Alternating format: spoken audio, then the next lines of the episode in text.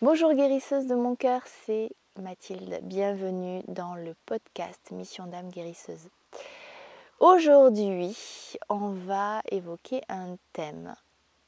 La première fois que tu reçois un patient. La toute, toute, toute première séance. Qu'est-ce qui se passe? Et euh, j'aimerais te raconter mon expérience parce que je sais que à l'époque, je m'en faisais toute une montagne. Et c'est vrai que cette première séance payée, hein, euh, une première séance qui n'est pas faite euh, sur le coin d'une table avec une copine, une vraie séance en tant que thérapeute dans ton lieu, c'est un grand, euh, un grand moment initiatique.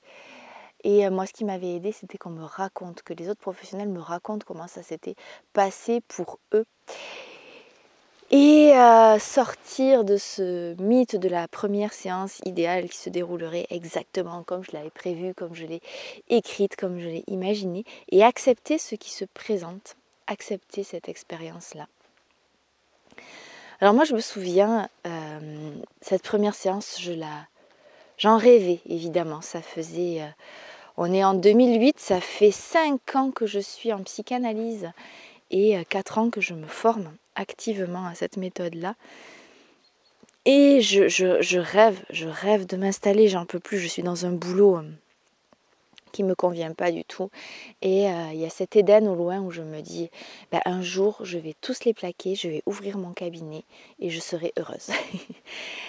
et donc je, l'attends, mais en même temps, ça me fait très peur parce que je me sens écrasée par le poids des responsabilités, je me dis mais il y a quelqu'un qui va venir et qui va m'ouvrir son espace intime, qui va me faire confiance. Et il y a une part de moi qui est euh, terrorisée. Euh, j'ai un énorme syndrome de l'imposteur, évidemment. Hein, tu connais la, fameuse légitimite. Là, j'ai une légitimité aiguë. Je me dis que je suis trop jeune. J'ai 29 ans et je me trouve vraiment trop jeune pour être... Euh, pour être thérapeute, mais en même temps ça pousse, ça pousse, ça pousse, et j'ai envie de, j'ai envie de concrétiser tout ce que j'ai, tout ce que j'ai appris, tout ce que j'ai transformé personnellement.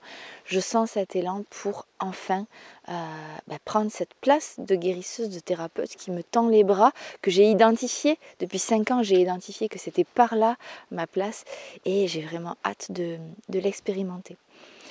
Alors euh, après des mois de j'y vais, j'y vais pas, de ah il faut que je trouve un cabinet, ah là là, avec, où je me donne plein d'excuses pour pas y aller. Finalement, les planètes s'alignent et euh, mon, euh, mon petit ami euh, de l'époque part en voyage pour six mois. Et spontanément, il me propose de me laisser son appartement pour que j'y installe mon cabinet. C'est parfait, il est en plein centre-ville, ça fait très cabinet de psy, c'est très joli avec des briques et tout. Je m'y vois complètement. En plus, c'est un endroit où je me sens bien, où j'ai des bons souvenirs. Et donc, je, euh, on, met toutes ces affaires dans une pièce et puis j'installe mon bureau. J'installe mon bureau dans la pièce principale et, ça y est, ça prend forme, ça devient, ça devient concret. C'est en train de se de se matérialiser sous mes yeux cette, euh, ce rêve de, prendre ma place de guérisseuse. Puis reste la question de savoir comment est-ce que je me fais connaître. Là, on est dans les années 2008.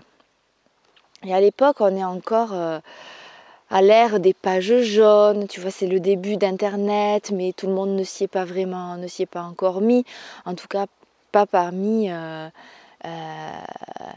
bah, les, gens qui pourraient venir en psychanalyse. Euh, donc je mets une annonce sur les pages jaunes et puis j'attends. Et là, miracle, très rapidement, je reçois des appels. Des appels pour prendre, euh, pour prendre rendez-vous. J'en espérais pas tant, mais euh, voilà, la première semaine, j'ai trois rendez-vous et je suis dans un état de fébrilité. Je, reprends mes notes, je me dis alors qu'est-ce qu'il faut dire dans un entretien informatif? Quelles sont les questions qu'il faut poser?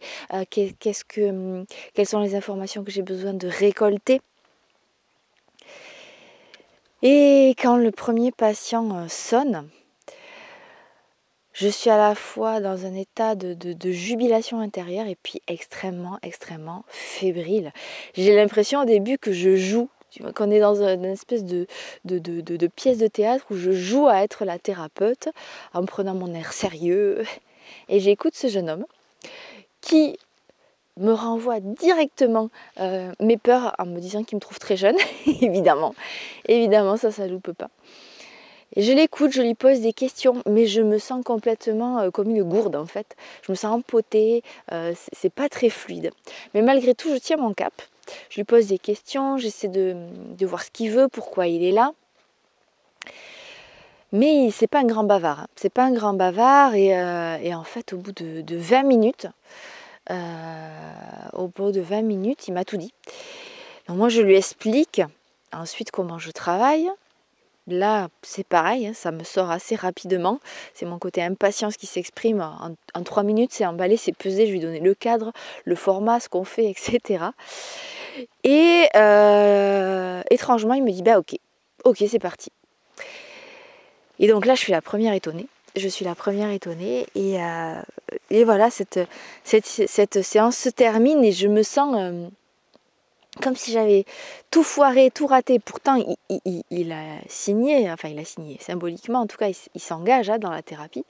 Mais euh, j'ai l'impression d'être nulle, d'avoir incompris, ouais, d'avoir, d'avoir tout raté. Donc là, c'est les moments où c'est hyper précieux ben, d'être en lien avec